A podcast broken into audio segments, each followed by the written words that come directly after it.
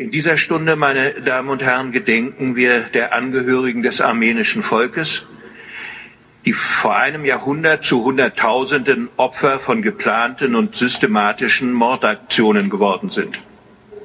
Unterschiedslos wurden Frauen und Männer, Kinder und Greise verschleppt, auf Todesmärsche geschickt, ohne jeden Schutz und ohne jede Nahrung in Steppe und Wüste ausgesetzt, auch bei lebendigem Leibe verbrannt, zu Tode gehetzt, erschlagen und erschossen. Diese geplante und kalkulierte verbrecherische Tat traf die Armenier aus einem einzigen Grund, weil sie Armenier waren. Ähnliches traf ihre Leidensgenossen, die Assyrer oder Aramäer, die Pontos-Griechen. Mit unserem heutigen Wissen und vor dem Hintergrund politischer und humanitärer Schrecknisse der vergangenen Jahrzehnte steht uns heute klar vor Augen. Das Schicksal der Armenier steht beispielhaft für die Geschichte der Massenvernichtungen, der ethnischen Säuberungen, der Vertreibungen, ja der Völkermorde, von der das 20. Jahrhundert auf so schreckliche Weise gezeichnet ist.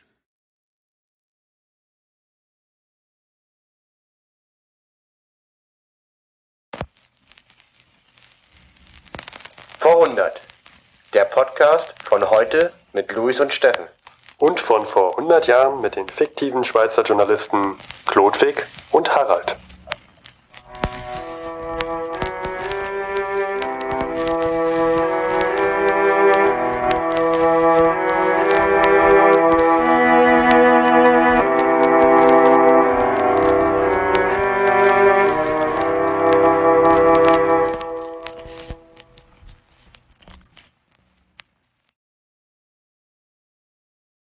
Hallo, liebe Leute. Hier ist die 20. Folge von vor 100. Heute, von vor 100 Jahren, ist der 25.04.1915. Hier sind Luis und Steffen aus Düsseldorf und Berlin. Ja, wie ihr mitbekommen habt, in den letzten zwei Wochen ist sehr viel passiert in den Zeitungen, die sich auf Ereignisse von vor 100 Jahren berufen. Ein wichtiger Aspekt war diese Rede von Joachim Gauck, die ich persönlich extrem mutig, offen, ehrlich und auf den Punkt gebracht finde. Ich war sehr beeindruckt, muss ich ehrlich sagen. Du warst sehr beeindruckt, weil du sonst äh, nicht, also anderes gewohnt bist von Reden von Gauck?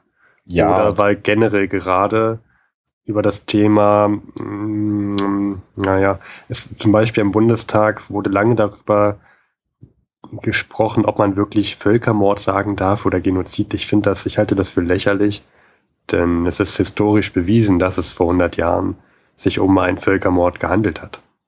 Ich war beeindruckt deswegen, weil normalerweise also Gauck großes Thema ist ja die Freiheit und er redet immer von die Freiheit. Ich sage mir immer, ja, also allgemein über die Freiheit faseln ist billig, weil jeder ist für die Freiheit. Egal wer auch immer, jeder ist für die Freiheit und jeder ist für dich. Das ist ja überhaupt, das ist nicht besonders mutig, weil man, man, man ist für etwas, was jeder gut findet. Das ist wie, wenn man sagt, ich bin für gutes Wetter. Das ist keine besonders mutige Meinung, weil da würde jeder zustimmen. Jetzt mit diesem Völkermord der Armenier, das hat ja ernsthafte Konsequenzen. Die türkische Regierung ist absolut empört und wird auch Herrn Gauck diese Rede nie verzeihen. Also da hat er sich jetzt selber persönlich benachteiligt mit dieser Rede und das ist für mich mutig. Und deswegen habe ich Respekt davor und finde das gut, dass er das auch getan hat. Mhm. Wir sollten erklären, worum es eigentlich geht im Hintergrund. Das Denn stimmt. Heute vor 100 Jahren gab es einen großen Völkermord, der eingeleitet wurde im Osmanischen Historisch Reich. Historisch bewiesen Völkermord, das kann man ja mal festhalten. Im, Histo im Osmanischen Reich. Und mhm. es handelt sich hier vor allem um eine Gruppe namens Armenier, die es heute auch noch gibt. Aber es, war, es, gab, es wurden noch Völkermord in anderen Volksgruppen verursacht, aber die Armenier waren zahlenmäßig die häufigsten, genau. Und die Armenier, ich habe mal in der, in der FAZ gelesen, ist die älteste, das älteste griechische, ach, griechische, das christliche. Älteste, christliche, das älteste christliche Volk, das es gibt. Und es hat sich vor 100 Jahren ungefähr angesiedelt zwischen, also im Norden vom Osmanischen Reich und an der Grenze zum, zu, zu Russland. Und im Süden von Russland halt dann praktisch in diesen, ich weiß nicht, wie man das nennt, in dieser schmalen Landzunge zwischen Kaspischem Meer und Schwarzem Meer, wo der Kaukasus ist. Ja, das kann man gerne uns nachtragen. Also jedenfalls die, die Grenze zwischen Russland und Türkei oder, oder Osmanischem Reich früher verlief genau im Siedlungsgebiet der Armenier, was wesentlich größer war als im heutigen Staat Armenien. Und jetzt ist das sehr ungünstig, weil ein Krieg ausgebrochen ist zwischen dem Osmanischen Reich und Russland. Und, und das heißt, es standen Armenier in der russischen Armee und Armenier in der osmanischen Armee gegenüber. Und das Osmanische Reich hat die Armenier beschuldigt, äh, das russische Reich stark zu, zu unterstützen und aus Sicherheitsgründen müsste man jetzt Armenier abtransportieren in den Süden, Südosten vom Osmanischen Reich. Eingeleitet wurde diese Deportation, so kann man das nennen, mit einer drastischen Maßnahme gestern, weil gestern wurden von vor 100 Jahren in Istanbul oder früher Konstantinopel 600 führende armenische Intellektuelle verhaftet, aus der Hauptstadt abtransportiert und dann zum größten Teil ermordet. Und das war ein gezielter Schlag gegen die armenische Elite oder Führungsschicht, um eine wirkungsvolle Opposition gegen die geplante Deportation der gesamten armenischen Bevölkerung zu verhindern. Also das war gezielt, geplant und mit voller Absicht. Bei, diesen, bei dieser Deportation kam es zu zahlreichen Toten. Es die in die Millionen sich, ging. Es handelte sich nicht nur, also es handelte sich um Tote aus Erschöpfung vor diesem Todesmarsch, aufgrund dieses Todesmarsch und es wurden sehr viele hunderte, vielleicht sogar tausende Menschen erschossen, auch beim lebendigen Leib verbrannt. Ich mich immer wieder frage, wer macht sowas? Ja, also das war ein gezielter Genozid. Diese, diese Bevölkerungsgruppe sollte gezielt ausgeschaltet werden.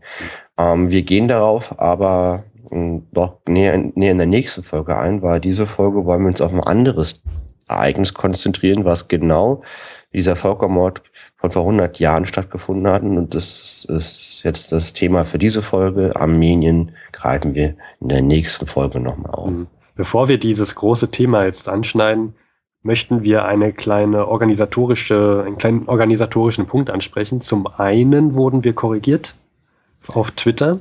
Vielen Dank dafür. Ja, wir machen Fehler. Das ist uns bewusst und wir freuen uns über Feedback und stellen diese gerne später wieder richtig.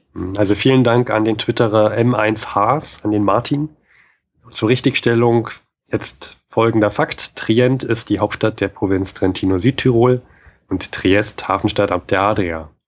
Das haben wir verwechselt. Tut uns leid.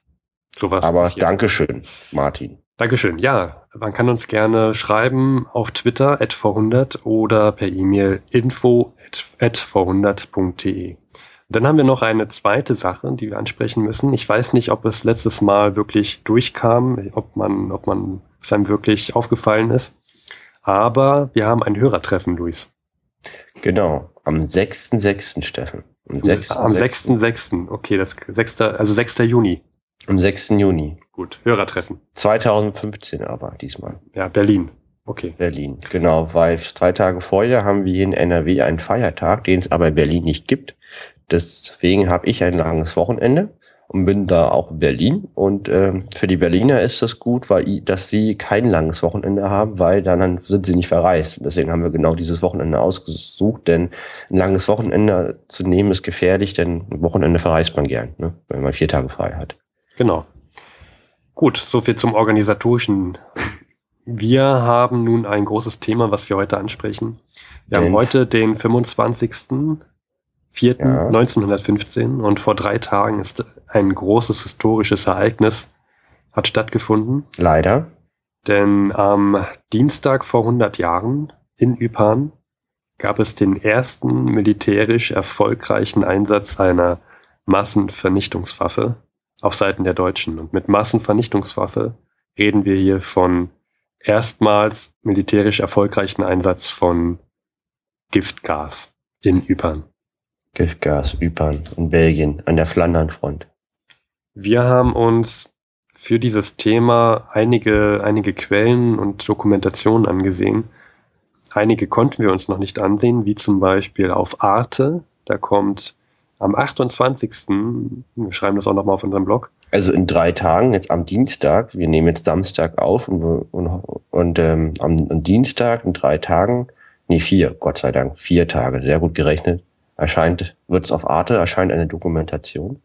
Der unsichtbare Feind. Und ja, kann man sich auf Arte ansehen oder in der Mediathek. Falls Für die Bewohner schaut. des Neulandes. Du hast hier noch einen Podcast angehört, einen sehr schönen Podcast, wie ich finde. Ja. WDR Zeitzeichen. Erzähl doch mal, was hast du da, da gehört? Also erstmal der WDR Zeitzeichen Podcast, ja, bringt, die bringen jeden Tag einen kurzen Beitrag, eine Viertelstunde über ein historisches Ereignis oder eine historische Person. Das ist unfassbar gut gemacht. Da merkt man die Rundfunkgebühren, weil die, die reisen je für jede Folge irgendwo hin, interviewen Leute, haben professionelle Sprecher, WDR Zeitzeichen. Das ist ein Und super die, Podcast, ja, finde ich auch. Super Podcast. Und der WDR Zeitzeichen vom Dienstag beschäftigt sich mit diesem ersten militärisch erfolgreichen, also erfolgreichen Sinne militärisch, ne? Gänsefüßchen, erfolgreichen Angriff. Und ähm, und die lassen auch immer Soldaten, die diesen Angriff miterlebt haben oder andere Angriffe miterlebt haben, immer sprechen aus dem Off. Also dann natürlich über ihre Tagebucheinträge, die sie dann immer einblenden. Und ein Zitat ist mir besonders in den Ohren hängen geblieben. Ein Zeitzeuge berichtete, dass eine Explosion einer Giftgasgranate wäre wie ein verdorbenes Ei, was auf den Boden fällt. Fand ich eine schöne Metapher. Ja. Ich fand sehr bezeichnend in diesem Podcast, dass es anscheinend immer noch in der Nähe von Ypern oder auch gänzlich an dieser Frontlinie so viel, so viel Schrottabfall, Munition und auch Giftgaskartuschen vom Ersten Weltkrieg gibt. Mhm. Also es wurden Bauer interviewt und die finden Bauern in Ypern. Ypern. Die finden immer noch ja täglich Reste aus dieser Zeit und sammeln die dann kommt immer regelmäßig ein Kampfmittelräumdienst und entsorgt diese, diesen, diesen Weltkriegsschrott. Mhm. Ja.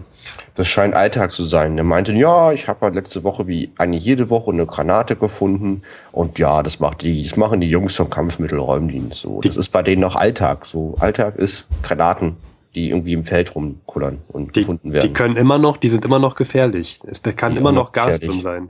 Ja. Wahnsinn. Vor allem immer noch gefährlich heißt, es wurde auch beschrieben, dass es eine Stelle gab beim Feld, wo halt nichts, nichts äh, gewachsen ist. Also alles ist da eingegangen. Und dann haben die den, den Kampfmittelräumdienst mal darauf angesprochen und die haben darunter eingegrabene, mehrere eingegrabene Flaschen Giftgas noch gefunden, die halt irgendwann ausgetreten sind. Ja, haben das dann beseitigt, jetzt, jetzt ist wieder alles okay, jetzt wächst auch wieder was. Aber es ist halt immer noch eine bedrohliche Gefahr, die da vorherrscht. Also die Ereignisse von vor 100 Jahren, wollen wir noch betonen, sind in der heutigen Zeit immer noch also entscheidend. Das, das ist, wirkt sich aus. Es hat ernsthafte Konsequenzen. Und wie ist denn, Luis, kannst du beschreiben, wie ist denn dieser erste Einsatz in die IPAN? Wie, wie ist der denn vonstatten gegangen?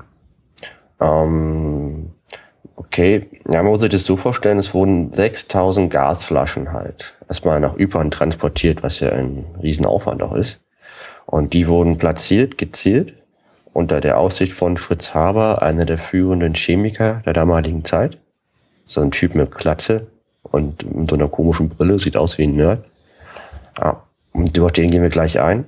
Jedenfalls am 22. April also heute von vor 100 Jahren und nochmal drei Tage mehr, war halt 18 Uhr, hat der Wind in die richtige Richtung geblasen.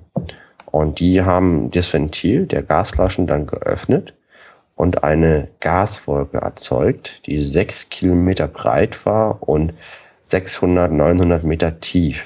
Diese Gaswolke führte dazu, dass Vögel vom Himmel fielen. Die war so leicht gelblich und das, Gas bestand aus Chlorgas, was schwerer als Luft ist. Dadurch blieb es halt am Boden.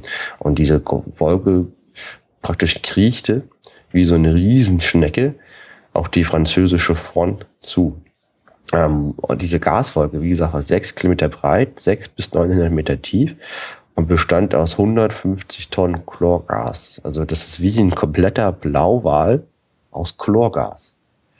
Und der Chlorgas führt dazu, dass sich die Lungen mit Flüssigkeit füllt und dann man qualvoll erstickt. Also sind dann, und die Franzosen, die haben das noch nie gesehen. Also die, es gab noch keinen Gasangriff in dieser Dimension. Es gab schon welche, aber nicht in dieser Dimension.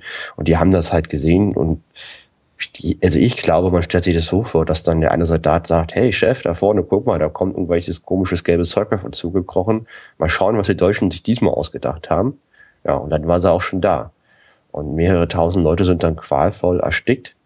Und ähm, ja, äh, das war schon, also das ist die Geschichte dieses Angriffes. Ja, qualvoll erstickt. Man hat versucht, also man hat dann die Gefahr erkannt, hat sogar probiert, äh, sich zu verstecken in den Gräben. Nur da Chlorgas halt so schwer ist, zieht sich das richtig in die Gräben rein, sodass man auch da der Giftgaswolke nicht entkommen konnte. Sogar in einer höheren Konzentration ausgesetzt ist.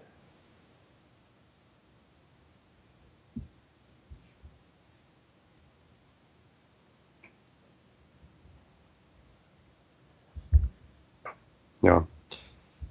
Ähm, also diese Giftgasangriffe, die sind, finde ich, sehr, sehr schlimm und schwer und haben damals in Ypern die Franzosen überrascht. Zahlreiche Verluste innerhalb von wenigen, von kurzer, kürzester Zeit. Und die Deutschen hatten ein leichtes Vorzurücken. Allerdings konnte damit auch kein Durchbruch erzielt werden. Das stellt man sich, jetzt fragt man sich, war, war, wie, wie konnte denn damit kein Durchbruch erzielt werden? Warum konnte man Ipan damit nicht einnehmen?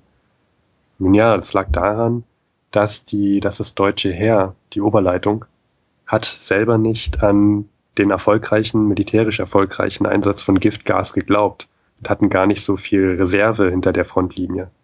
Das muss man sich mal vorstellen. Ja, also das wurde, es, es handelte sich nicht um einen Giftgaseinsatz im herkömmlichen Sinne, sondern um einen Test. Das war nur ein Test, weil es bestanden, es besteht, es gab damals keine Erfahrungswerte über den Einsatz von Giftgas und die haben experimentiert und ausprobiert, umgespielt sozusagen. Erst mit Tieren und dann mit Menschen und mit Menschen, Menschen wurden wie Tieren behandelt und vergasen wir die mal und mal gucken, was passiert. Ja. Hm. So, so war das. Ja. Ich habe äh, probiert, mich in Vorbereitung dieser Folge bei, bei in der Suchmaschine meines Missvertrauens nach Bildern zu suchen für, für Giftgas im Ersten Weltkrieg und ich äh, habe die erste Seite eigentlich mir nur an, also ich habe nur geschafft, die erste Seite mir anzusehen. Weiter bin ich gar nicht gekommen, weil das, also da kriege ich auch selber einen Schauer und da wird mir auch schlecht von.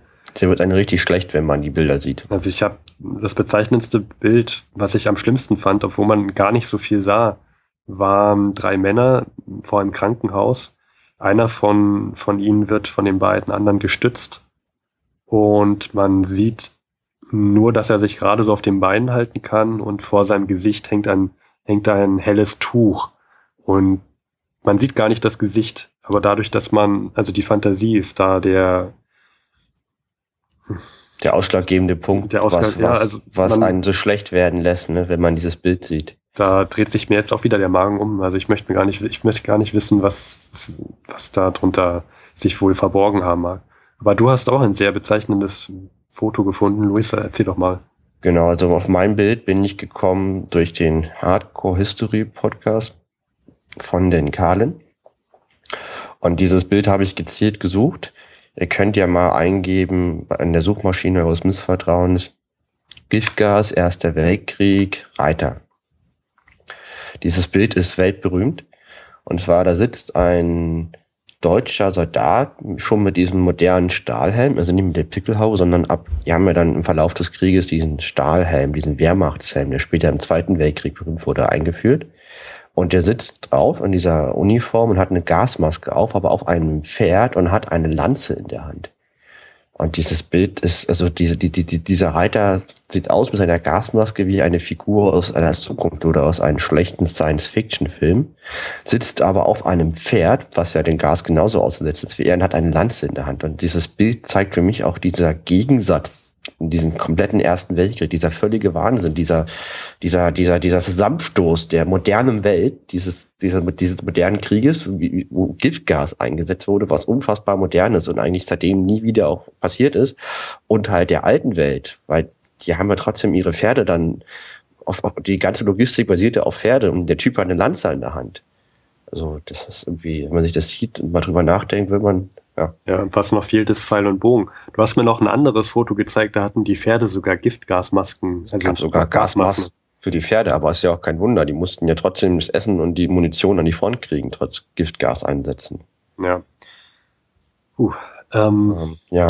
Wer, wer hat eigentlich äh, Deutschland ähm, im Deutschen Reich, wie gesagt, die Deutschen waren die ersten, die es so in großen Massen eingesetzt haben, militärisch erfolgreich.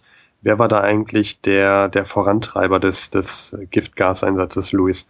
Da, da, da hast, du hast schon vorhin einen Namen erwähnt, äh, Fritz Haber. Genau, wir haben uns, wir haben lange überlegt, wie wir dieses Thema jetzt hier darstellen. Wir haben uns gedacht, wir erzählen die Geschichte zweier spezieller Menschen, um das Thema nochmal eindringlich zu kommunizieren. Um, weil ich finde, am Menschen kann man sowas sehr gut festmachen. Und wir haben uns entschieden für Fritz Haber das war der Nerd. Das, war der, das war der Nerd, also so ein, wie gesagt, Typ mit Klatze und Brille und voll Nerd, der halt ähm, diesen ersten Angriff in Ypern überwacht hat. Also wie kam es dazu, dass er da stand und was hat dieser Giftgasangriff für Folgen für sein Leben? Äh, und dem und vor allen Dingen für seine Ehefrau. Ja, seine Frau finde ich, seine Frau finde ich sehr interessant. Luis, vielleicht wollen wir mit der Frau anfangen? Ja, wir fangen mit der Frau an. Also wir sind erst auf Fritz Haber gestoßen und dann sind wir auf seine Frau gestoßen, die wir eigentlich viel spannender fanden als Fritz Haber selber, der auch schon mehr als spannend genug ist. Ja, fangen wir an mit äh, Fritz Haber, äh, Clara, Clara Immer war. Das war die Frau von Fritz Haber. Fritz Haber ist der Vater des Giftgaskrieges. Und seine Frau, die Clara Immer war, ist geboren 1870 auf einem Landgut in der Nähe von Breslau. Ja, Steffen, wie würdest du sie beschreiben? Meine Charaktereigenschaften. Hm, ja, das Problem mit Clara immer war, ist, dass es keine großen Dokumentationen gibt. Es gibt nur Aussagen aus von Freunden, Familien äh, aus der damaligen Zeit. Hm, da, gleich kommen wir da später nochmal drauf. Aber was mich an Clara immer war wundert, ist, dass man relativ wenig von ihr gehört hat, obwohl sie so viel, so viel geleistet hat. Ja, also sie waren, sie waren eine unheimlich intelligente Frau ja, sehr, sehr intelligent und war sehr bildungshungrig. Aber ja. das Abitur war verboten. Also hat sie sich, um ihr Abitur zu bekommen, in ein Lehrerinnen-Examen einschreiben lassen, dann 1885 und hat so ihr Abitur dann bekommen über diesen Umweg. Weil Abitur war in Preußen für Frauen verboten. Und jetzt wollte sie an die Uni. Ne? Ja. Und das war auch verboten für Frauen. Und jetzt hat sie eine Ausnahmegenehmigung bekommen als Gasthörerin wenigstens in der Uni Breslau studieren zu können. Ja, das ist, man muss sehr, sehr stark sein, glaube ich, vor 100 Jahren als Frau studieren dürfen. Also das, das, das ist gar nicht, wie gesagt, das war verboten und man muss einen sehr, sehr starken Willen haben, es trotzdem zu wollen, es sich also gegen alle anzukämpfen, weil ich meine, das war ja von einem Männern dominierte Gesellschaft mhm. und sich trotzdem diese also trotzdem diesen Willen zu haben, es trotzdem zu machen, das, das finde ich, also finde ich toll. Und sie war auch, glaube ich, die erste Frau in Preußen mit einem, oder im Deutschen Reich, mit einem Doktortitel. Genau, sie hat 1900, also mit 30 Jahren, als erste Frau in Deutschland einen Doktor in den Naturwissenschaften erworben an der Universität Breslau, natürlich mit Magna Cum Laude. Der Dekan hat bei ihrer Promotion eine Lobeshymne auf sie gesungen und sie war eine unheimlich begabte Forscherin, Forscherin, was noch spannend, genau. Und ähm, was noch spannend ist zu erwähnen, zur Abiturzeit lernte sie Fritz Haber kennen als Tanzstundenliebe das ist der spätere Professor für Chemie, der weltberühmt wurde, auch einen Nobelpreis bekam. Und ähm, die haben sich in, den zehn Jahren, wo dann Clara studiert hat, nie aus den Augen verloren und dann später geheiratet. Ähm, nach ihrer Promotion hat Clara immer war geforscht und ihre Forschung war führend, weltmarktführend, würde man sagen. Ihre Spezialität waren Katalysatoren Und diese Forschung ist heute noch von höchster praktischer Bedeutung, zum Beispiel bei den Batterien von Elektroautos. Also heute würde man eine Frau wie Clara immer mehr wahrscheinlich in Kalifornien ein unfassbar hohes Gehalt bezahlen, dass sie darüber zieht und dort arbeitet. Ja. Damals, ja. Damals hat man es nicht, nicht erkannt oder nicht ausreichend erkannt, meiner Meinung nach. Man hat hier sehr viele Steine in den Weg gestellt und trotzdem hat sie sich irgendwie ihren Weg gebahnt. Doch, ähm, nun ja, also wie gesagt, Sie hat dann Fritz Haber geheiratet, hat in seinem Labor, durfte sie mitarbeiten, wenn auch. Zeitzeugen gehen davon aus, dass am Anfang die Ehe eine Liebesheirat war, die beiden sich wirklich geliebt haben. Waren auch beide Chemiker, beide unheimlich ehrgeizig, beide unheimlich intelligent und, was später auch noch sehr spannend, also sehr relevant wird, beides, beide waren Juden. Ja, die aber auch später, Herkunft. ich glaube, sie sind äh, konvertiert, nicht wahr? Konvertierte Juden, die waren jüdischer Herkunft, sind aber zum Protest, also sind, sind Protestanten dann zu, zu Luther konvertiert. Ja, also ich weiß jetzt nicht warum, aber ich kann mir vorstellen, um, also ich glaube auch damals jüdisch zu sein, war auch schon, naja, so ein, etwas, ein, ein, ein Stein in der Laufbahn, um, also Fritz Haber wollte ja Professor werden. Und ich glaube, dass das auch mit einer Rolle spielte, dass er denn doch noch konvertierte. Also Clara und Fritz haben geheiratet. Ja. ja. Und, äh, und dann war die Anfangszeit der Ehe sehr, sehr schön, weil beide haben im Labor gearbeitet und beide haben versucht, die Welt besser zu machen, indem sie das Welternährungsproblem lösen. Darauf gehen wir später noch ein. Und das war eine schöne Zeit. Diese Zeit endete dann, als Clara schwanger wurde und ihr erstes Kind bekam, weil dadurch musste sie zu Hause bleiben, konnte nicht mehr im Labor sein. Und sie war viel krank, das Kind war viel krank. Sie konnte nicht mehr das tun, für das, was sie geliebt hat. Die Chemie konnte sie nicht mehr betreiben. Und Fritz war unheimlich ehrgeizig, hat nur im Büro gewesen hat nur gearbeitet die ganze Zeit. Und er hat sein ganzes Leben seiner Arbeit untergeordnet. Und das war ein Konflikt in dieser Ehe, der mit der Zeit zu einer Bombe wuchs. Ja. Es, es spricht nicht gerade positiv für den Charakter, dass, dass man die Tatsache, ein Kind zu bekommen, als große Last sieht und sich also Sie hat sich zu Hause eingeengt gefühlt. Das mit dem Kind ja. als Last weiß man nicht. Fakt ist von den Quellen her, sie hat sich zu Hause eingeengt gefühlt. Ein Zitat ähm, ist von ihr selber, ein Teil ihrer Seele liegt brach, wenn sie nicht ähm, im Labor arbeitet. Man kann das verstehen. Sie hat sich nicht nur als Mutter gesehen, sondern auch als Forscherin. Ja. Ähm, Irgendwann kam dann der Durchbruch bei, bei Fritz Haber mit, mit äh, dem Welternährungsproblem. Darauf gehen wir später noch ein. Und Fritz Haber ist aufgestiegen, hat eine, eine Stelle bekommen im Kaiser-Wilhelm-Institut. Nicht eine Stelle, er war der Gründungsdirektor. Also er hat das Ding gegründet und war der oberste Ober, Ober, Ober, Ober, Ober, Ober, Obermufti. Hm, Dankeschön, genau. Und ja, beide sind dann, oder alle drei sind dann nach Berlin gezogen. Und das Kaiser Wilhelm Institut, das ist so die Kaderschmiede damals. Also die wollten halt die Besten der Besten, der Besten, der Besten, der Besten, der Besten in Berlin sammeln, um halt äh, praktisch dann Eliten, also praktisch die Eliten da sammeln, um halt Forschung zu betreiben. Ja. Dann kam der Erste Weltkrieg. Fritz, Fritz meldet sich, meldet sich freiwillig als wissenschaftlicher Berater. Und stellt sich am 22. April an die Front mit sechs, wie viel waren, wie viele Flaschen 6000 Gasflaschen, 6000 Gasflaschen. Für den ersten erfolgreichen Giftgasangriff in der Geschichte der Menschheit durch vergast mehrere tausend Franzosen. Für Clara immer war, war das ein, ein, ein großer Bruch, denn für sie war, also man durfte so viel, so viel Potenzial so viel Wissenschaft durfte man nicht für, für etwas Schlechtes einsetzen, ihrer Meinung nach. Und es führte zu einem großen Bruch zwischen den beiden. Fritz anschließend zu diesem Gasangriff gab es eine Siegesfeier im Haus des Ehepaares. Und während dieser Siegesfeier hat sich Clara Immerwahr mit der Dienstwaffe ihres Mannes erschossen im Garten des eigenen Hauses. Ja, darauf gehen wir auch gleich noch ein. Ja, Fritz Haber ähm, hast du noch was zu Clara immer war?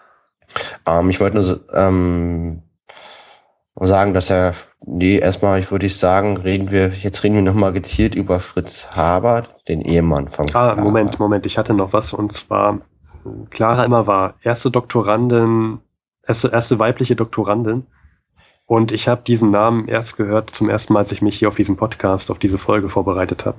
Mhm. Und das Interessante daran ist, der Name ist, ist anscheinend so weit runtergegangen. Ich, ich habe ja an der TU Berlin studiert und dort gibt es seit 2011 ein, ein Clara Immerwahr Award, der mit 15.000 Euro an, an hervorragende Forschungsergebnisse von Nachwuchswissenschaftlerinnen auf dem Gebiet der Katalyse vergeben wird. Es ist auch, es geht total unter. Ich finde, man, man sollte diesen Namen Clara Immerwahr sollte man viel, viel mehr im Kopf haben, viel mehr äh, in sich aufnehmen. Ja, also eine unheimlich spannende Person, allein mit dieser Promotion, mit ihrer eigenen Forschung, ihrer Geschichte und was dann später passiert ist, ähm, sehr interessant. Aber wie du sagtest, es gibt zu Clara immer war wenig Dokumente. Es wird vermutet, zumindest ähm, habe ich das so mitbekommen, dass da jemand auch gezielt gesäubert hat. Aber Fakt ist, die beiden Ehepaare haben sich auf jeden Fall gestritten über die Moralfrage bei der Forschung. Also für welche Zwecke darf man Wissenschaft verwenden? Ja. Und für sie war dieser, dieser Einsatz der Chemie zum, als, so, zur Entwicklung von Giftgasangriffsmethoden nicht sehr fragwürdig. Ja, äh, ihr, ihr Ehemann Fritz Haber, du hast ihn schon beschrieben. Wollen wir erst den Film noch oder den Ehemann? Was würdest du sagen, Steffen? Äh, ich würde ich würd jetzt gerne mit Fritz Haber weitermachen wollen. Okay, dann, dann, dann, dann den Film. Alles klar. Mhm. Gut. Fritz Haber, du hast ihn schon beschrieben, Mann mit Glatze, sehr auffallen, auf, äh, auffällige Brille, kleiner, seltsamer Bart. Also er, er, wenn man ihn sieht, man kann, man kann ihn nicht mit jemand anderem verwechseln. Er ist man, sehr, man kann den, und man also, kann den Nerd riechen, finde ich. Ja. Und Fritz Haber war nur zwei Jahre älter als seine Frau. Clara Emma war auch in Breslau geboren. Und was, also er ist ein Mann mit zwei unterschiedlichen Geschichten, wie ich finde. Denn um 1900 herum gab es ein großes Problem in der Welt.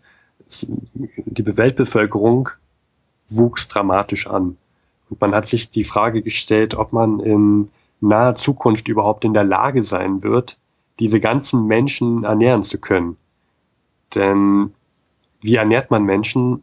Denn zum Beispiel mit Brot. Was braucht man für Brot? Man braucht irgendwie, man braucht Land, in dem man etwas aussehen kann. Man braucht Dünger. Ja. Damals konnte man Dünger nicht gut, also künstlichen Dünger herzustellen, war sehr, sehr aufwendig, sehr teuer und vor allem brauchte man Stickstoff. Ich, ging das überhaupt künstlichen Dünger? Man konnte doch nur. Man konnte, man konnte, glaube ich, künstlichen Dünger auch herstellen. Es war aber viel zu teuer. Okay. Hm. Ähm, und jedenfalls brauchte man dafür aber Stickstoff. Und die Nationen haben, haben überall gesucht nach Stickstoffvorkommen, haben geguckt, wie könnte man Stickstoff äh, selber auch herstellen. Und ich weiß nicht, Luis, weißt du spontan, wo es ganz viel Stickstoff gibt? Auf irgendwelchen Inseln haben sie doch Vogelmist mühselig um die ganze Welt gekarrt und den in Europa auf die Felder zu verteilen, um die um halt den Wachstum der Pflanzen zu mhm. weil da Stickstoff drin war. Genau. Und halt in, in äh, praktisch den Mist von Schweinen. Ne? Dies wurde auch immer auf die Felder gekarrt, um halt den Ertrag zu steigern. Gut, Mist von Schweinen, ja, weiß ich jetzt nicht, aber auf jeden Fall äh, Vogelmist. Hm. Und wo es aber noch mehr Stickstoff drin vorkommt, in der Luft. Ja, stimmt, ja klar, die Luft besteht ja so hauptsächlich aus Stickstoff. Ne? Ich, ich, glaube, korrigiert mich, wenn ich falsch liege, ich glaube circa 80 Prozent in der Luft äh, Stickstoff. Also jedenfalls, sie sind umgeben von Stickstoff und irgendwie muss man da rankommen. So, jetzt könnte es natürlich, jetzt könnte man auf die Idee kommen, hm, Stickstoff, 80 Prozent Stickstoff in der Luft. Ich könnte jetzt einfach probieren, ganz viel Luft auf die Felder so mit den Armen zu drücken. Hätte zwei Auswirkungen. Erstens, es passiert nichts. Zweitens, du siehst aus wie ein Trottel. Mhm. So. Fritz Haber hat probiert, diesen Stickstoff aus der Luft ähm, zu gewinnen, indem man ihn stark in einen Behälter zusammenpresst. Ja, also stell dir vor, du, du, kann, du, kannst, du kannst zwar an den Stickstoff rankommen, nur er, du musst ihn unter starken Druck setzen, damit er sich auch mit anderen Stickstoff, ähm, Gott, alle Chemiker werden mich jetzt, glaube ich, töten, verbindet. Wir halten fest, man muss Stickstoff irgendwie unter starkem Druck in einen Behälter irgendwie ähm, pressen. Und dieses Verfahren gab es damals noch nicht. Und Fritz Haber hat es entwickelt. Er hat es als erster hinbekommen, dieses Verfahren zu entwickeln, hat dabei Ammoniak. Mit, mit Unterstützung von Clara, die halt auch erheblich dazu beigetragen hat. Die hat maßgeblich dazu beigetragen und ähm, wenn man wenn man Stickstoffdünger sich mit der mit der Herstellung beschäftigt, dann tritt man auch immer auf das äh, auf den Stoff Ammoniak. Der ist ähm, wichtig für die Stickstoffherstellung. Wie das genau jetzt vonstatten geht, darauf brauchen wir auch nicht eingehen. Es war jedenfalls dieses Prinzip, einen Stoff unter starkem Druck in einen Behälter zu bringen. Und ähm, damit hat er zum ersten Mal es hinbekommen, günstig, kostengünstig einen künstlichen, ähm, künstliche Grundlage für, für Dünger herzustellen. Also es, die Lösung des Welthungerproblems damals, da, dazu hat er maßgeblich äh, zur Lösung beigetragen, durch diesen, durch dieses Herstellungsverfahrens. Weil jetzt hatte man, jetzt konnte man in industriellen Maßstab wirtschaftlich effizient Stickstoff produzieren, Kunstdünger herstellen und dadurch die Ertrag pro Fläche ähm, landwirtschaftlich, also der, der Ertrag pro landwirtschaftlicher Fläche vervierfachen und nur so können wir überhaupt sieben Milliarden Menschen auf diesem Planeten ernähren. Genau, also jetzt, jetzt erst ist es möglich zu wissen, okay, wir können so viele Menschen ernähren. Ja, das ist Wahnsinn. Dafür hat er auch später den, den Nobelpreis bekommen für, seinen, für seine Herstellungsverfahren im Jahr 1919. Also der Wahnsinn. Äh, Moment, nee, warte mal. Ähm, den Nobelpreis 1918, glaube ich, aber den hat er erst 1919 bekommen. Und wieso? Ja, er hat einen Nobelpreis bekommen. Genau, kurz nach dem Ende des Ersten Weltkrieges. So, das klingt ja jetzt erstmal ziemlich gut, nicht wahr? Ja, also das klingt nach einem tollen Forscher, nach einem Held. Nach mhm. ihm sollte man Plätze benennen, Schulen benennen, ne, Statuen aufstellen. Toller Mann. Also das ist fast so, das ist genauso wichtig wie, wie, wie die Erfindung des Impfstoffes. Das ist auch gut für die Menschheit. Das ist toll, dass er das gemacht hat. Ja, es wurde auch einiges nach ihm benannt. Es gibt, ähm, ich weiß nicht, hast du das noch genau äh, im Kopf, was alles nach ihm benannt wurde? Es gibt hier auch in Berlin, gibt es, glaube ich, ein Haber-Institut, wenn mich nicht alles äh, vertäuscht. Genau. Es gibt, es gibt das, es gibt das Fritz-Haber-Institut der Max-Planck-Gesellschaft. Hm. Es gibt eine Bibliothek des Weizmann-Institut, die nach äh, Haber benannt ist. Und es gibt an der Hebräischen Universität in Jerusalem, Fritz Haber war Jude, wie Clara, also jüdische Herkunft, wie Clara Emmer war, das Center for Molecular Dynamics. Also der ist heute noch als Forscher anerkannt und Institute sind nach ihm benannt. Hm.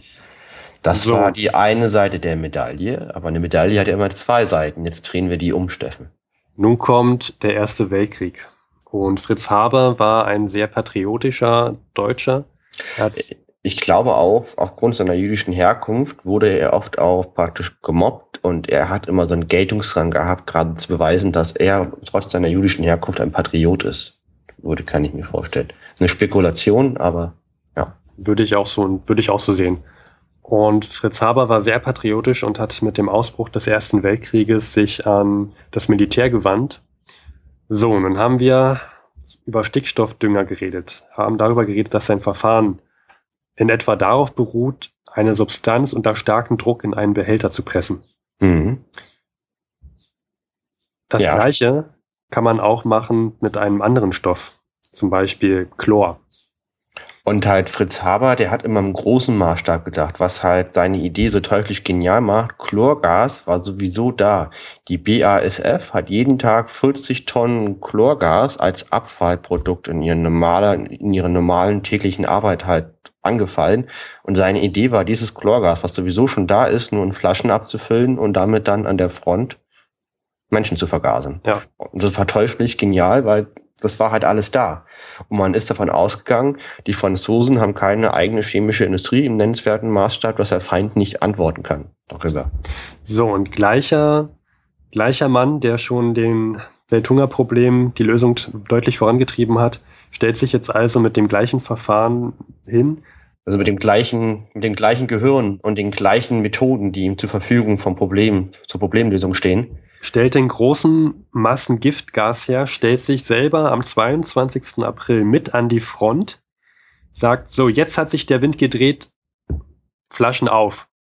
Und Flaschen sieht, auf. sieht zu, wie Tausende von Franzosen, naja, Hunderte, ich glaube insgesamt. Tausende, naja, über Tausende insgesamt, insgesamt 1200, glaube ich, sind. Sind äh, nur gestorben, aber es gibt ja noch die Verletzten, Verwundeten. Genau. Und sieht das mit an und feiert danach eine Siegesfeier in seinem eigenen Haus. Seine Frau, Clara immer war, ist überhaupt nicht damit zufrieden. Das, man kann, man, man darf die Wissenschaft nicht für, nicht für sowas einsetzen. Das ist schon Kriegsverbrechen. Und sie erschießt sich mit seiner eigenen Dienstwaffe. So. Und er Und hat jetzt- auch mal erzählt, wie er bei einer Übung fast selber sich vergast hätte. Die sind dann selber mal, weil der Wind sich gedreht hat, eine Gaswolke reingeraten und fast erstickt und sind nur durch den zufälligen Wetterumschwung haben sich sie sel- selber gerettet.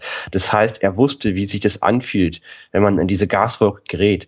Er wusste ganz genau, was er da tat. Ja. Er war halt schlau. Prägnant noch seine Beziehung zu seinem Sohn.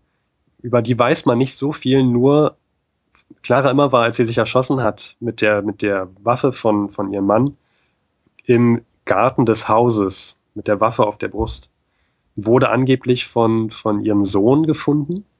Ja. Und der Vater ist am nächsten Tag, so die Legende, abgereist wieder zur Front. Hat den Sohn also mit dieser toten Mutter auch allein gelassen. Richtig, weil er das mehr ausgehalten hat. Es gibt auch Berichte von Fritz Haber, er meinte, er, er ist nur noch glücklich, wenn er vorne an der Front ist, wo die Kugeln fliegen, weil sobald er, sobald er mit sich alleine ist, steht seine Frau vor seinen Augen und das macht ihn halt wahnsinnig. So. Was denkt man jetzt über die Person? Das ist eine spannende Frage. Das ist ein unheimlich interessanter Mensch. Was denkt man auch über Clara Emmer Ähm, und äh, ja, es gibt dazu noch einen Film über die beiden, aber vor allen Dingen über seine Ehefrau. Clara Emmer war ein ARD-Fernsehfilm von, äh, von 2014 und Steffen und ich, wir haben uns den auch angeschaut. Ja, Clara immer war, wurde gespielt von Katharina Schüttler und Fritz Haber von Maximilian Brückner. Die Tolle beide, Schauspieler. ja, beide haben meiner Meinung nach sehr gut geschauspielert. Nur Also das, das ist auch einfach eine richtig tolle Geschichte, wo man sagt, also wenn man das liest, denkt man sich so, Wahnsinn, daraus kann man doch den Film machen, weil man kann an die, an die Lebensgeschichte dieser beiden so viele moralische Fragen auch darstellen, so viele Konflikte kommunizieren an den, an den, an den Zu- Zuschauer. Und wie gesagt, die beiden waren dann nach jüdischer Herkunft. Also Fritz Haber wurde 1933 dann auch nach Ostdeutschland aus, ausgeworfen, weil er halt Jude war. ja, Also das ist so, ich finde so deutsche Geschichte in einer Nussschale sind diese beiden. es, Das es, könnte kein, kein bezeichnenderes äh, Ehepaar geben, was die ist so deutsche ein Geschichte das. Konzentrationspunkt der deutschen Geschichte. Ja, Entschuldigung, Steffen. Ja. Ja. Ja, und was macht jetzt die ARD? Sie dreht einen Film darüber und er ist deutlich in die Hose gegangen. Ich hatte Meinung nach. echt Angst. Ich hatte wirklich Angst, in diesem Film zu gucken und ja, meine Ängste wurden nur bestätigt. Also es gibt, wir fangen mal mit dem Positiven an. Ich fand, die, wie gesagt, die Schauspieler waren sehr gut und es gab noch eine groß, also etwas, wofür es sich lohnt, den Film zu sehen, meiner Meinung nach, sind die Kostüme und die Requisiten, die eingesetzt wurden. Die waren gut. Die waren gut. Also sehr, sehr detailorientiert, äh, sehr, sehr detailverliebt. Man hat auch schön viele alte Autos gesehen. Ja, das hat mein, mein Herz höher schlagen lassen. Auch ein, einen riesigen Ballon, der ein bisschen zu viel digitalisiert wurde, aber es, auch im Hintergrund sah man öfter mal, es, es gab einen Abenteurer und man sah in seiner Wohnung im Hintergrund viele Fotos, ähm, Schwarz-Weiß-Fotos, wo er an irgendwelchen Wü- Wüstensand stand oder ein Tropenhelm, der da irgendwo an der Wand hing. Das war der Dr. Sachs, den fand Clara ganz heiß. Ja, genau. Der Dr. Sachs war ein ganz toller Typ, ja. Ähm, ich glaube, der war auch Österreicher, oder? Ja, ja, das war praktisch so dann, der kam dann und Clara stand total auf den, ja. Ja. Und ja, das ist so viel zu den positiven Dingen. Äh, Ja. Dich, dich, Luis, hat, hat die Person, die dargestellt wurde, als Clara immer war, etwas genervt, wenn Ja. ich das mal so sagen darf. Also ich fand diese Figur, die in diesem Film geschauspielert wurde, total unsympathisch. Weil man muss sich Clara immer war so vorstellen, ähm, sie kommt an diese Uni zum Beispiel und ähm, da kommt halt dieser Professor, sitzt halt da und sieht sie und meinte so, hm, also ich mag Frauen in der Uni nicht und ich kann, ich will auch keine Amazonen hier haben. Und da sagt sie so, ja, also Fallenbogen habe ich zu Hause gelassen. Ja, Kann also- man machen? kann man machen, ist lustig, aber ich finde es halt nicht zielführend. Aber das ist nur eine kleine. Ich finde, ich finde ein viel besserer Fall war das mit den Fahrradsteffen. Kannst du Oh das ja, erzählen? da. Das, also da habe ich ja auch gedacht, so, oh mein Gott, ja. Da musste ich schon, da musste ich schon Luis beruhigen. Der, der hat sich so in Rage geredet in dieser Szene. Das, deswegen erzähle ich sie lieber. Ja, erzähl du die. Es wird die, die, die Geschichte, die Kennenlerngeschichte von Clara Immerwahr und Fritz Haber erzählt, aber nicht so, wie wir sie gerade erzählt haben, dass sie Tanzpartner waren, Wie es wirklich war. sondern Clara immer war, als eine der ersten deutschen Frauen besitzt ein Fahrrad. Wahnsinn. Das zeigt äh, den Pioniergeist von Clara immer war, wie sie gerade langfährt und sich auf, also stürzt. Ja. Und zwar landet sie zu den Füßen, wer hätte es gedacht, von Fritz Haber. Ja, genau. Und alle ihre Bücher fallen aus der Tasche. Und Richtig. Und, und als Frau kann man natürlich nur aufstehen, wenn ein starker Mann einen hilft. Ne? Weibliche Zuhörerinnen werden das bestätigen. Ohne einen Mann kann man nicht wieder aufstehen. Das, das vermittelt einen der Film irgendwie. Und eins dieser Bücher, was herausfällt, ist unter anderem ein, ein Chemiebuch. Und Fritz Haber, selber Chemiestudent zu der Zeit, fragt Clara immer, weil, immer war, oh, Sie studieren Chemie, das, das finde ich sehr interessant. Und sie sagt, ja, ich bringe es mir ein Selbststudium bei. Wir Frauen, wir dürfen ja nicht studieren, denn ihr Männer wollt uns ja dumm bleiben lassen.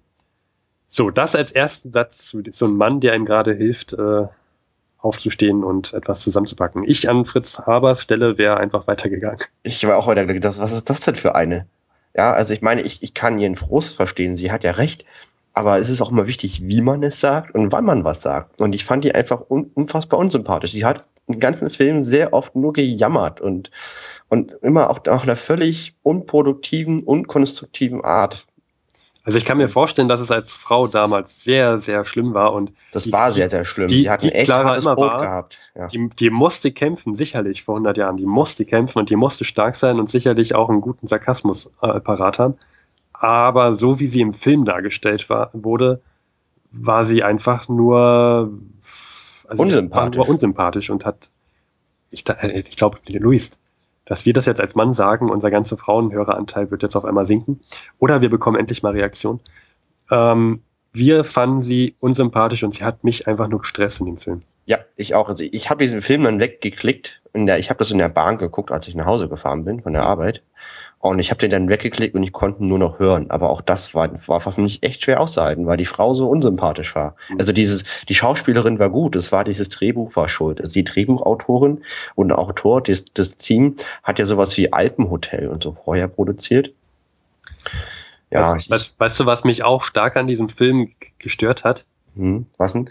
Und zwar, also das ist, das ist jetzt wieder so ein ganz, das hat, das ist überhaupt nicht produktiv, dieses Kommentar. Ich muss das trotzdem bringen man wird, am Anfang wird ein Fritz Haber vorgestellt als junger, junger Student, als junger Spund, mhm. volles, volles Haar, man, sein Haar wedelt im Wind und man denkt, boah, was ist das für eine Matte, die er da auf dem Kopf trägt. So, dann, zehn Jahre lang haben Clara immer war und Fritz Haber keinen Kontakt und er steht da glatzköpfig wieder da. Und ich habe mich den ganzen Film gefragt, warum hat der Typ eine Glatze? Ja. Es, so das, und das äh, also wenn, wenn mich diese Frage die ganze Zeit quält in dem Film, dann muss es echt ein schlechter Film gewesen sein, weil eigentlich sollten mich ganz andere Fragen quälen in diesem Film. Ja, das war einfach nicht gut erzählt. Also es ist ein guter Kostümfilm, aber auch diese die Liebesgeschichte zwischen denen ist auch echt schlecht herausgearbeitet. Und dann auch die Musik, die dann immer so völlig voll offensichtlich im richtigen Moment da irgendwie so eingeblendet wird, das ist einfach nicht gut gemacht. Also handwerklich schlecht.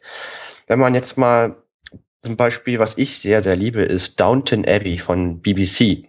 Habe ich noch nie gesehen, das, das musst du mir jetzt erklären. Der erzählt die Geschichte einer Adelsfamilie, Adelsfamilie genau von vor 100 Jahren nach. Mit Liebe, Streiten, einer muss in den Krieg und das Problem, wie man als Adelsfamilie in die moderne Zeit übergeht, wo sich ja alles ändert und die alte Lebensgrundlage nicht mehr so funktioniert. Und das ist so, so viel besser gemacht, weil die Charaktere sind spannend, sind sympathisch oder auch irgendwie so richtig böse, dass man aber auch sich für sie begeistern kann. Die Konflikte sind nachvollziehbar. Ich kann die nachvollziehbar, was die Charaktere tun, warum sie tun das, was sie tun. Und ich als Zuschauer fühle mich ernst genommen. Ähm, also die, die BBC, die, die Engländer, die geben, also praktisch, die erlauben mir mein eigenes Urteil zu bilden und äh, behandeln mich wie eine intelligente Person. In diesen deutschen Fernsehfilmen habe ich immer den erhobenen Zeigefinger gespürt. Das erinnert mich sehr an den Deutschunterricht zu meiner Schulzeit. Den erhobenen Zeigefinger. Wir haben hier die Wahrheit in der Hand. Clara Immermeer hat recht. Clara Immermeer ist eine aufrechte Frau, die in der vor 100 Jahren in der damaligen Zeit nicht gewürdigt wurde. Und wir wissen es besser als du, Zuhörer. Und du musst jetzt unsere Meinung annehmen und du musst es jetzt toll finden. Und, und Zuhörer, wenn du zudem noch ein Mann bist, schäm dich, schäm dich ja, auch heute noch. Schäm dich heute, du bist auch schuld daran. Und ja. viele Sachen werden einfach nicht hinterfragt. Zum Beispiel, äh, was mich, was ich auch sehr unsympathisch an diese, an Clara immer war, an diesen, also, also an diese Figur in diesem Film fand. Sie hat genauso wie ihr Mann das eigene Kind absolut vernachlässigt. Sie hat sich über ihr Kind überhaupt nicht gekümmert. Sie hat sich halt nur für die Chemie interessiert. Und als sie dann schwanger wurde und zu Hause war mit dem Kind, war sie unfassbar unglücklich. Also ich kann das menschlich nachvollziehen, dass man als Hausfrau nicht glücklich ist. Und Fritz Haber war genauso schlimm, weil der hat nur gearbeitet, sich nicht für seine Frau und sich nicht für sein Kind interessiert. Und sie hat sich nicht für ihr eigenes Kind interessiert. Das heißt, Beide Eltern haben ihre eigene Arbeit höher gewertet als das Kind, was eine völlige falsche Priorisierung ist. Und das Kind wurde vernachlässigt und der Hausangestellten überlassen. Und das ist auch, das Kind hat sich dann später auch umgebracht. Das hat es nicht mehr lange gemacht. Das hat Selbstmord begangen. Und auch kein Wunder bei dieser Kindheit. Und weil sich die Mutter nicht um das Kind gekümmert hat und der Vater genauso wenig. Und allein das wird einfach nicht kritisch hinterfragt in diesem Film, dass sie keine gute Mutter war, wie auch Fritz Haber kein guter Vater. Das wird das überhaupt nicht thematisiert, das finde ich wichtig. Ja? ja. Nein, sie, sie jammert halt rum. So, okay, wir lassen das jetzt. Ja. Einatmen. Ausatmen. Genau, ich reg mich schon wieder auf. Also, wie man aus so guten Stoff so einen schlechten Film machen kann. Vor allem, die hatten ja Geld und die, und die Schauspieler waren gut. Das ist einfach mit Absicht falsch gemacht. Der Drehbuchautor hat halt die Story anders erzählt, als sie war, um halt seiner Meinung nach ähm, praktisch die, die, den Geschmack der Zuschauer zu treffen, des Publikums zu treffen. Das ist pure Absicht. Das ist halt nicht mal Unfähigkeit oder halt wenig Geld. Das ist Absicht und das ärgert mich maßlos. Ich habe mal, jetzt hört man gar nicht raus, dass es dich ärgert. Nein. Ähm, du hast gerade gesagt, dass sich das Kind später selber selber ermordet hat, also mit im Alter von et etwas über 40 rum. Ja, muss man auch mal erwähnen, aber ja. Ja, okay. Wichtiger Punkt zum Schluss, Luis. Ähm, es gibt einen Erinnerungsplätt, also einen Erinnerungsstein von Fritz Haber vor seinem Haus und von Clara hinter dem Haus. Mhm. So, was sagt das jetzt über die Beziehung der beiden aus? Und über ja, die Wichtigkeit der Person? Also der, der, der ist praktisch genau. Sie erschießt sich, während er den Tod von mehreren tausend Franzosen feiert und sie ist hinterm Haus und er vor dem Haus. Finde ich eine interessante Priorisierung. Ja, finde ich, stellt doch so ein bisschen dar, dass Clara immer war, nicht so bedeutend gewesen wäre, äh, wie, wie, wie es zum Beispiel Fritz Haber war. Da würde ich nicht ganz mit zustimmen, weil ich finde, die erste Frau mit einem Doktortitel in Deutschland sollte man deutlich mehr würdigen. Ja. Und dass sie, dass sie so viel Protest auch gemacht hat gegen ihren Mann, dass, dass er sich damit mit Gas, Giftgas beschäftigt, sollte man auch mehr würdigen. Ähm Richtig, ist eine unfassbar faszinierende Person und eine tolle Frau, die ich, also ich würde gerne mit der mal einen Kaffee trinken, was sie so sagt. Also das finde ich sehr spannend. Dieser Film ist eine Katastrophe. Aber ja. okay, Fritz Haber, wir haben ja gesagt, es war der Vater des Giftgases. Ja. Aber was genau wurde da eigentlich an Kampfstoffen eingesetzt? Wir haben uns da auch ein bisschen, ein bisschen eine kleine Übersicht uns erstellt. Genau, und, ähm, und zwar die Soldaten haben natürlich nicht diese ganz langen chemischen Namen gesagt, sondern die haben ein anderes System gehabt, Steffen. Ja, es gab, also zum Anfang wurde ja Chlor eingesetzt, Chlorgas, und dann gab es Kreuze. Und zwar hat man auf Granaten, hat man ähm, unterschiedlich farbige Kreuze gesetzt, zum Beispiel ein blaues Kreuz. Oder ein gelbes, oder ein grünes, oder ein rotes, oder ein weißes. Genau.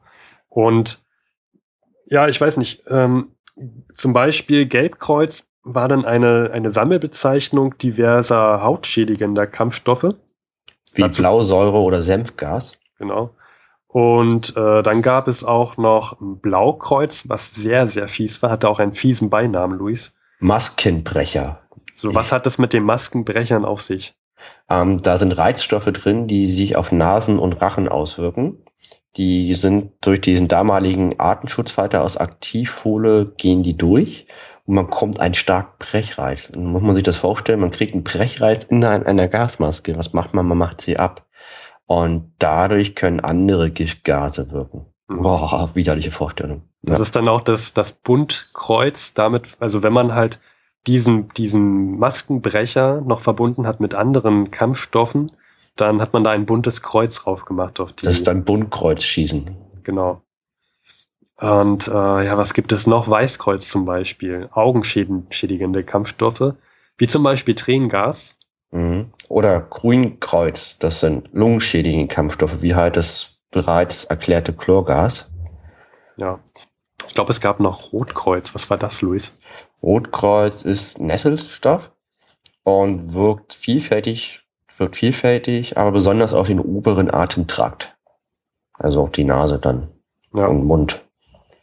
Ähm, wir haben jetzt noch ein paar spezielle Gase hier rausgesucht, also ne, das berühmte, das bekannte Chlor. Da sammelt sich Wasser in den Lungen und, und das Chlor zersetzt Körpereiweiße. Also ich, ich habe auch mal, ich habe fünf Jahre lang als Bademeister gearbeitet und auch riesige Chlorflaschen dann immer mal gewechselt. Und ähm, du bist halt in diesem Raum, es gibt Sicherheitsmaßnahmen, da gab es auch eine Gasmaske, aber wenn du da mit Chlorgas hantiert, da war immer so ein kleines bisschen so, so weißt du, so ein Mühanteil Gas in der Luft und ich kann sagen, das ist unfassbar unangenehm. Ja?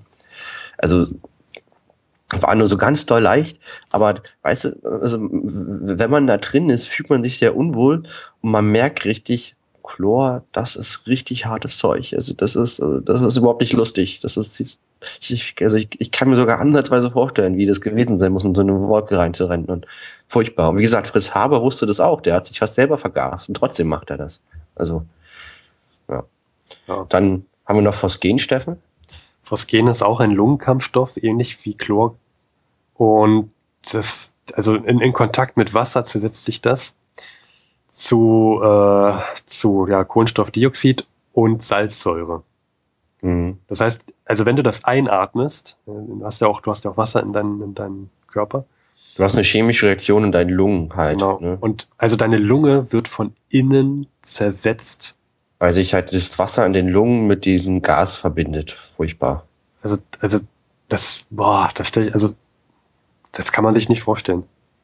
Da fehlen mir auch die Worte, also wie man sich sowas ausdenken kann. Ja, also ich weiß nicht. Äh, genau, dann gibt's noch Senfgas, das ist auch ein sehr berühmtes Kampfgas. Das behindert die Zellteilung, das wirkt hautschädigend und hemmt weiße Blutkörperchen und führt auch zu Erblindung, weil es halt auch mit, den, mit, den, mit der Haut, also mit den Augen reagiert. Senfgas. Das ist auch eines der häufigsten eingesetzten Gasen. Grundsätzlich, wie das funktioniert, ähm, da gab, später gab es dann Granaten und da wurden diese, diese Gas, diese Gas, die Gasflaschen wurden eingegossen in Sprengstoff. Dann hatten wir schon Blausäure. Nee, hatten wir noch nicht. Das ist ebenso wie Senfgas auch ähm, ein sogenanntes Kontaktgift, welches aber auch eingeatmet werden kann. Und das hemmt dann, also das hemmt dich daran zu atmen und du erleidest einen fürchterlichen Erstickungstod. Ja, also Steffen, am, am ersten Angriff waren es ja 1200 Tote und dann aber wurden 150 Tonnen Gas eingesetzt. Was, wie, wie viel wurden im ganzen Krieg verwendet? Also ähm, man, man schätzt, es gibt ja sehr unterschiedliche Schätzungen. Wir haben eine gefunden, die sagt, dass während des Ersten Weltkrieges circa 120 1000 Tonnen Kampfstoffe eingesetzt wurden. Mhm. Und zwar von 38 verschiedenen Typen. Also wer, wer denkt sich 38 verschiedene Möglichkeiten, jemanden zu vergiften, zu vergasen aus? Mhm. Ist, also man, man sagt, dass circa 100.000 Soldaten direkt durch Giftgasanschläge starben und circa noch 1,2 Millionen Soldaten dadurch verwundet wurden. Und, und die, die, die Spätfolgen, die, die treten hier gar nicht in der Statistik auf. Ja. Mhm.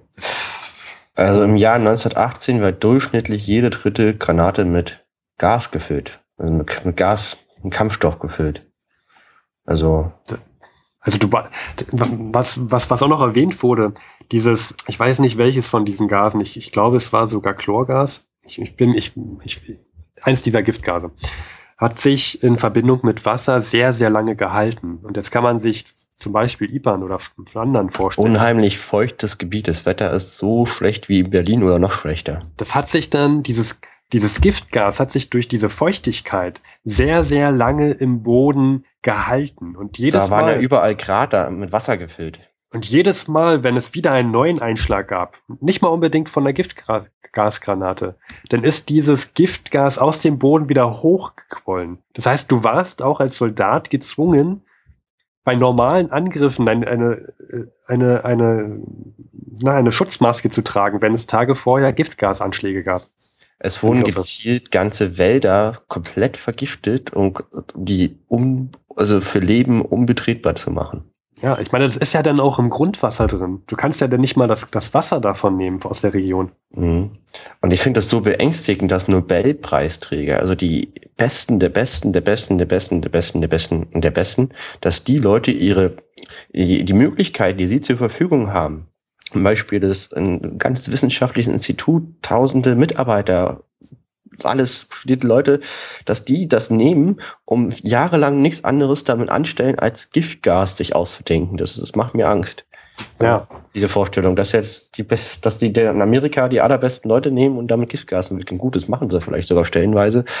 Aber die haben auch eine andere Option und dass das vielleicht nicht mit so, einem, mit so einer hohen Priorität betrieben wird. Finde ich auch. Das macht mich auch krank, dieser Gedanke, sein ganzes, äh, seine ganze Intelligenz einzusetzen, um böse Dinge sich einfallen zu lassen. Ja. Das verstehe ich auch nicht. Den besten Chemiker, den sie haben, und dafür. Ja. Ah, das Thema macht mich krank, Luis. Das ist. Ja, ja, ja. Naja, aber es muss halt erzählt werden, ne? Weil, mhm. wenn man hier, wenn man es nochmal nacherzählt, für den, ich meine, die, das, der Einsatz von Giftgas war ja so schlimm im Ersten Weltkrieg, dass sie den Zweiten Weltkrieg gar nicht mehr eingesetzt haben. Da gab es nur ein paar Unfälle. Ja, aber Weil trotzdem. Sich, ja. Nee, red erstmal du weiter. Nee, du, mach du, Steffen. Trotzdem wird das ja heute angeblich auch noch eingesetzt. Also man, man weiß ja nicht, was da in, in, Syrien genau passiert wurde. Man ist sich nur sicher, es gab Giftgasangriffe, auch mit Chlorgas. Mhm. Man ist sich nicht ganz einig, wer genau das jetzt eingesetzt hat, aber es gab diese Angriffe. Ja. Hm. Also immer noch Giftgas ist auch heute noch immer noch ein Thema. Und man kann nur hoffen, dass äh, man endlich mal zur Vernunft kommt und zumindest diesen Mist einfach mal weglässt. Es, es gibt tausend andere Mist, den man beim, beim Krieg einsetzt, aber Chlorgas, also ich finde, das ist eine der grauenvollsten Möglichkeiten, die man im Krieg hat. Ja, nach dem Zweiten Weltkrieg haben die riesige Mengen an Giftgas in der Ostsee versenkt. Ja, ja das wusste ich noch gar nicht. Ja. Naja, musste ich irgendwo hin, haben es da verklappt. Um, ähm, ja, ähm, Steffen, wie lang waren eigentlich damals die Fronten? Ja, vor 100 Jahren gab es erst wieder eine neue, neue Berechnung von den Franzosen. Und die sagen, dass die, dass die, ähm, die französische Front circa 870 Kilometer lang war und die russische ganze 1370 Kilometer lang. Oder aus deutscher Sicht die Ostfront 1370 und die Westfront 870 Kilometer. Ja. Hm dann, wie viel das ist.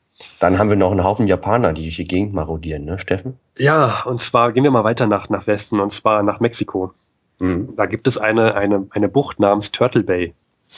Ja, klingt sehr idyllisch. Und, und vor 100 Jahren, sogar vor einer Woche, oder nee, vor neun Tagen, landeten dort 4000 japanische Soldaten, denn es gab nämlich ein, ein auf Grund gelaufenes Kriegsschiff von den Japanern und diese, diese 4000 japanischen Soldaten wollten dieses Schiff bergen und auch die Besatzung wieder nach Hause bringen.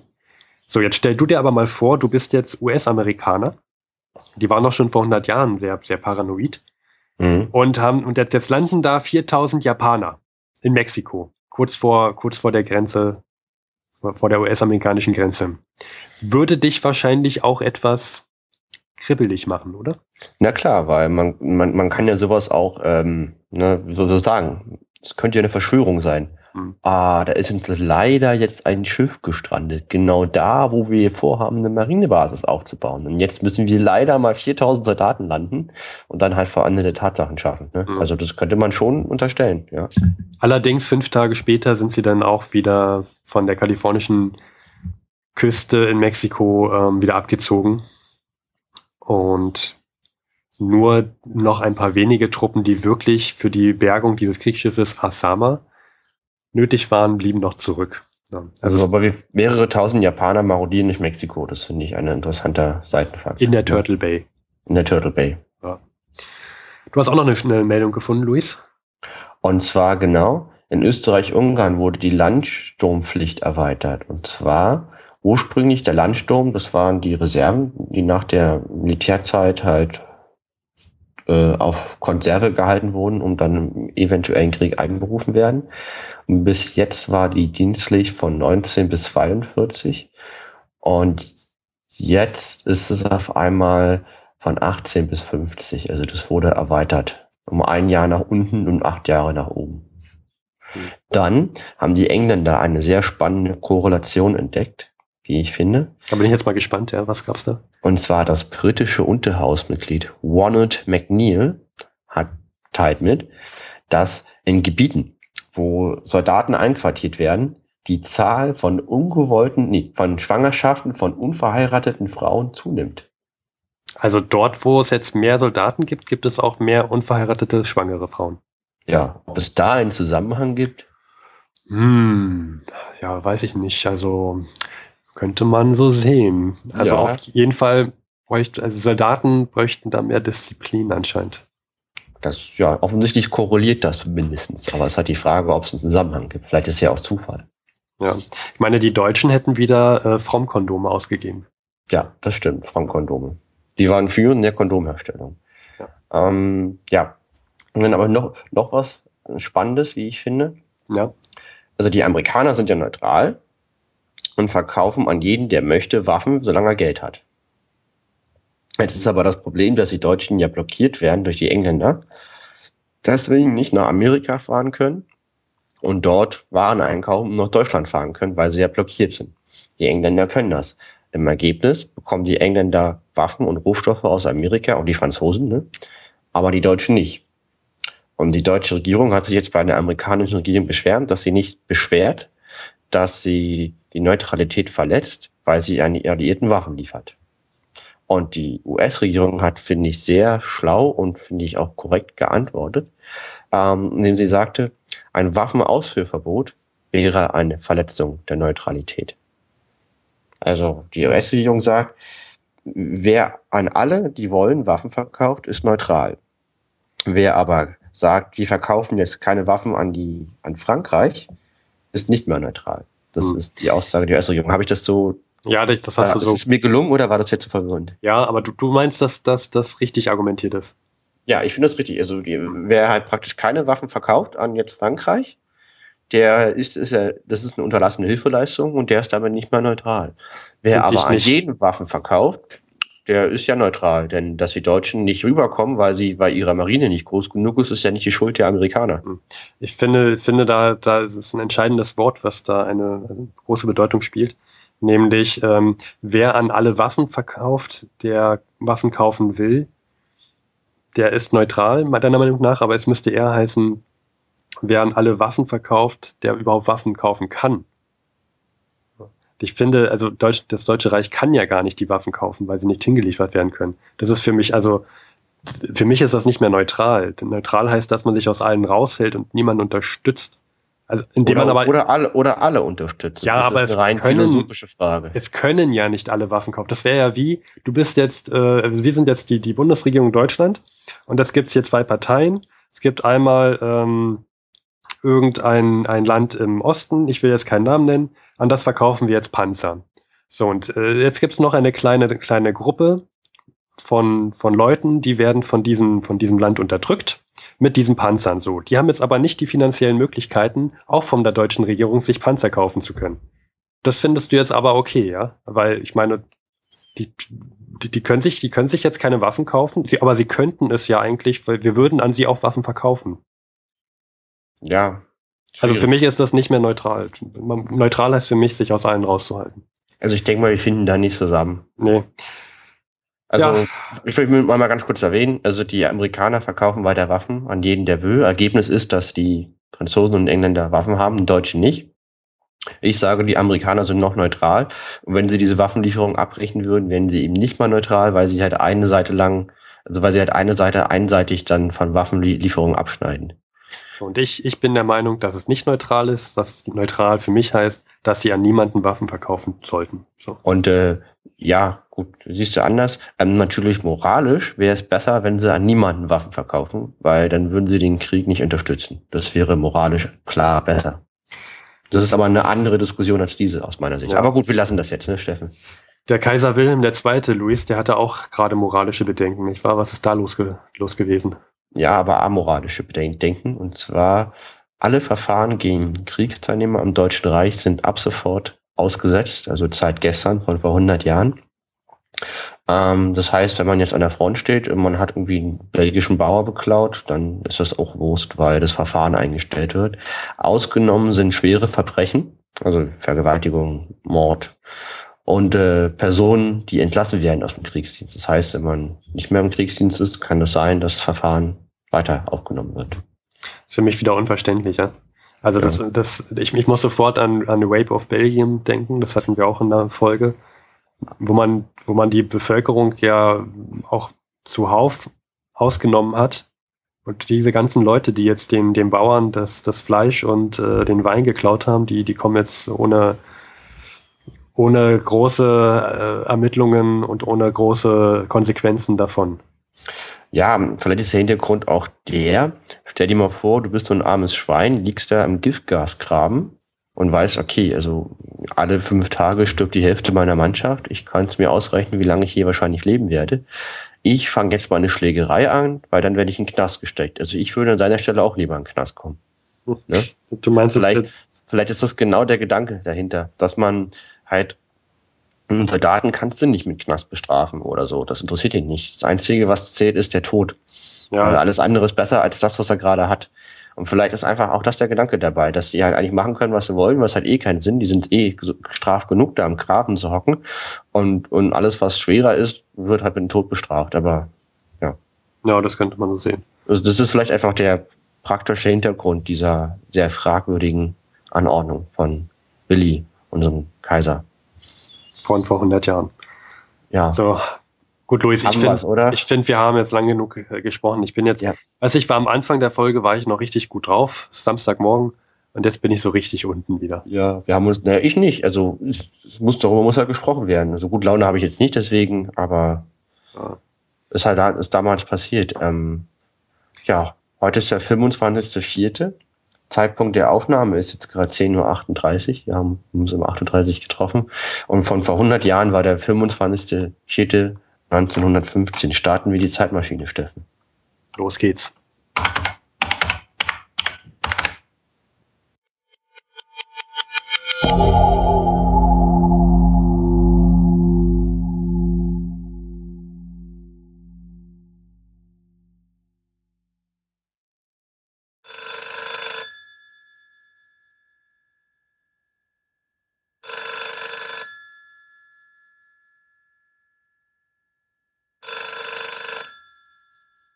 Wagenknecht. Hallo Klodwig, hier spricht Harald aus der Schweiz. Hallo Harald, wie immer schön, dass du anrufst. Du, ich wollte fragen, hast du denn schon dir neue Wörter ausgedacht? Warum sollte ich so etwas denn tun? Ich habe, ich bin mit den Wörtern in meinem Wortschatz äußerst zufrieden. Hm. Ich habe, ich habe hier gerade eine Zeitungsmeldung vor mir, ich musste dich einfach anrufen, als ich das gelesen habe.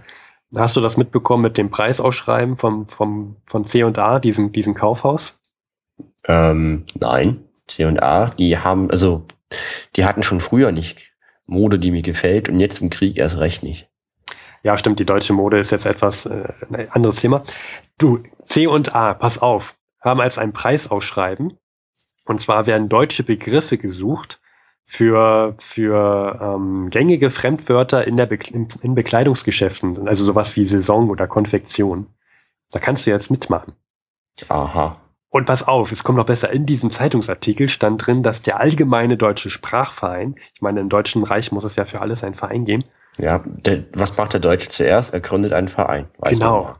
Und, und der hat schon ähm, alle, der hat, der hat, ähm, na, der hat Fachgeschäfte und Niederlassungen und wen auch immer hat er da aufgerufen, Fremdwörter zu ersetzen durch deutsche Wörter. Also er hat, er hat aufgerufen, Verdeutschungsvorschläge zu machen. Genau. So, pass auf, und jetzt stehen hier ein paar, paar Wörter drin. Zum Beispiel die Allgemeine Deutsche Fleischerzeitung. Ich war schon überrascht, dass es eine Allgemeine Deutsche Fleisch Fleischerzeitung gibt. Die hat jetzt gesagt, statt Gulasch soll man folgendes Wort ver ver verwenden. Also statt Gulasch Pfefferfleisch. Sehr gut. Nee, nicht gut. Also lustig, aber nicht gut. Pfefferfleisch klingt lächerlich. Ja. Was, was darf es sein? Ein bisschen Pfefferfleisch, bitte. Ich hätte gerne ein bisschen fetter Pfefferfleisch. Ja, nee, also das mache ich nicht. Gulasch ist ein schönes Wort. Und pass auf, Klodwig, dazu gibt es noch eine schöne Rippenschnitte. Was ist denn das? das klingt ja widerlich. Das klingt total eklig. Es, eine Rippenschnitte ist ein Kotelett. Ach, Harald, also wenn ich, wenn ich dich nicht hätte, dann wüsste ich sowas nicht. Du wüsstest gar nicht mehr, wie man in Berlin noch überleben soll. Und ja. ähm, etwas, was dich vielleicht auch in naher Zukunft interessieren könnte. Ja. Die offizielle Friseurzeitung Es gibt eine offizielle Friseurzeitung. Natürlich gibt es eine Also die muss ich mir mal angucken. Das klingt lustig. Und die sagt, statt Toupet soll man jetzt äh, ein, ein ganz tolles anderes Wort nennen, nämlich Halbperücke. ist ja geil. Keine ganze Perücke, sondern eine halbe. Ja. und, und es gibt noch, es geht noch weiter. Es gibt Warte noch mal, warte ein, mal, also das heißt, also ich, ich gehe dann, ich geh dann rein und sage, ich hätte gern eine, eine Perücke. Ich hätte gern Perücken. Fragt der Friseur, wie viele? Ich hätte gern eine halbe. ja. ich war gerade beim Fleisch und habe mir noch eine Rippenschnitte geholt. Es, Ja. reicht, es reichte noch für eine Halbperücke das Geld. ja, und die, das Pfefferfleisch war alle. Oh Gott. Ähm, und zwar wirst du jetzt demnächst auch nicht mehr äh, Halbperücken in einer Filiale kaufen, sondern in einem Zweiggeschäft.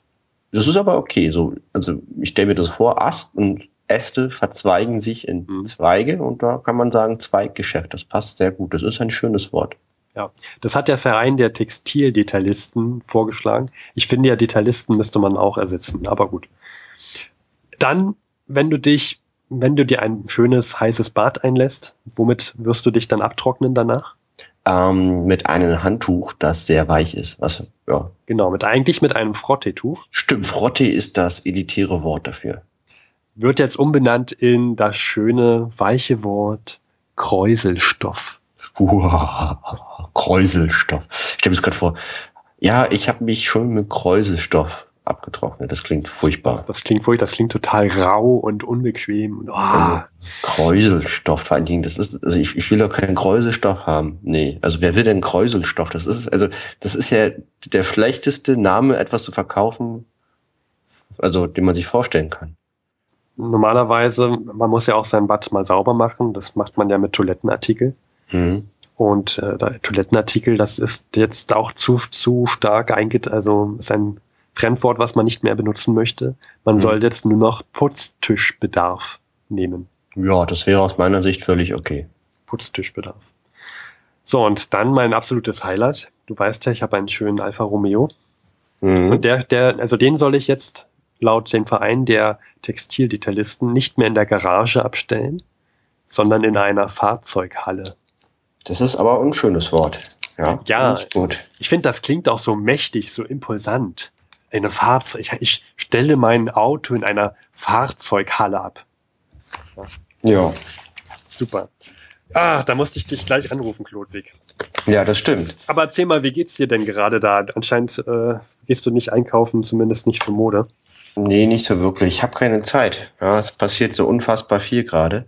Ähm, was lustig ist, es gibt eine Reisstelle für Kartoffelversorgung. Also auch die Kartoffelversorgung wird, gibt's jetzt, hat, hat das eine eigene Bürokratie. So muss das sein. Dann, was auch das Thema der Stadt war, am Dienstag von vor drei Tagen genau, gab Also es einen, ja, 22, das war der 22. nicht wahr? Genau, da gab es ein furchtbares Straßenbahnunglück am Reichstagsufer in Berlin hier. Dabei ist ein Straßenbahnwagen in die Spree gestürzt. Das, das war die Aufregung der Stadt. Es gab leider äh, fünf Todesopfer und acht Personen wurden verletzt. Wahnsinn, das ist ja, das ist ja eine Tragödie im ganzen Deutschen Reich. Und ich habe noch, Acht äh, Personen gestorben sind. Wahnsinn. ich habe noch eine spannende Neuigkeit für dich, die du vielleicht äh, verwenden kannst für deine Arbeit. Und zwar, es gibt einen Ausschuss zur Beschaffung von Badewagen für die Ostarmeen. Und der hat zu Spenden aufgerufen, um halt Badewehrwagen zu beschaffen. Denn an der Ostfront herrsche wohl ein Mangel an gewohnter Reinlichkeit und Körperpflege. Und der soll behoben werden. Also man soll jetzt, man soll jetzt Badewagen spenden. Nenne Geldspenden für Badewagen. Ach so. Also man muss sich das so vorstellen, in so einem Badewagen gibt es eine, wir sind ja hier in Deutschland, da gibt es eine Ordnung, wie man sich da zu duschen hat. Und das sieht so aus, als Soldat geht man rein, man macht sich eine Minute lang nass, hat sich Zeit, zwei Minuten lang einzuseifen und dann drei Minuten abzubrausen. Aber ich glaube, nach wochenlangen Kriegserlebnissen ist das der Himmel auf Erden, mal zu duschen. Das ist mal Hm. ernsthaft. Finde ich eine gute Sache. Und die haben ja ein erhebliches Läuseproblem, kann man sich vorstellen. Wow. Und gegen Läuse gibt es Lausoleums. Ohne Mist. Lausoleums. Das heißt Lausoleum. Dort wird entlaust. Und ich, zwar Soldaten. und ich glaube, es ist wahrscheinlich sogar bitter nötig, wenn man sich dafür extra ein Wort einfallen lässt. Genau, also es passiert dann so, dass vor, Laz vor Aufnahme des Lazarett werden diese Daten in so Wannen gesteckt und gründlich entlaust. Und ähm, ich habe hier mal eine Inschrift von so von einer dieser Entlausungsanstalten. Also die Inschrift aus einem Lausoleum lautet: Hölle, wo die Läuse braten, ist der Himmel für Soldaten. Ich kriege gerade das kräftige Bedürfnis, ein Bad zu nehmen und mich mit einem Kräuselstoff abzutrocknen. Das klingt widerlich, Kräuselstoff. widerlich. Oh. Aber mach das. Ich mache hier weiter. Kribbelt mir gerade auf dem ganzen Körper. Oh. Wir sprechen uns demnächst wieder. Ja, auf, wieder, auf Wiederhören, Klodwig. Wiederhören.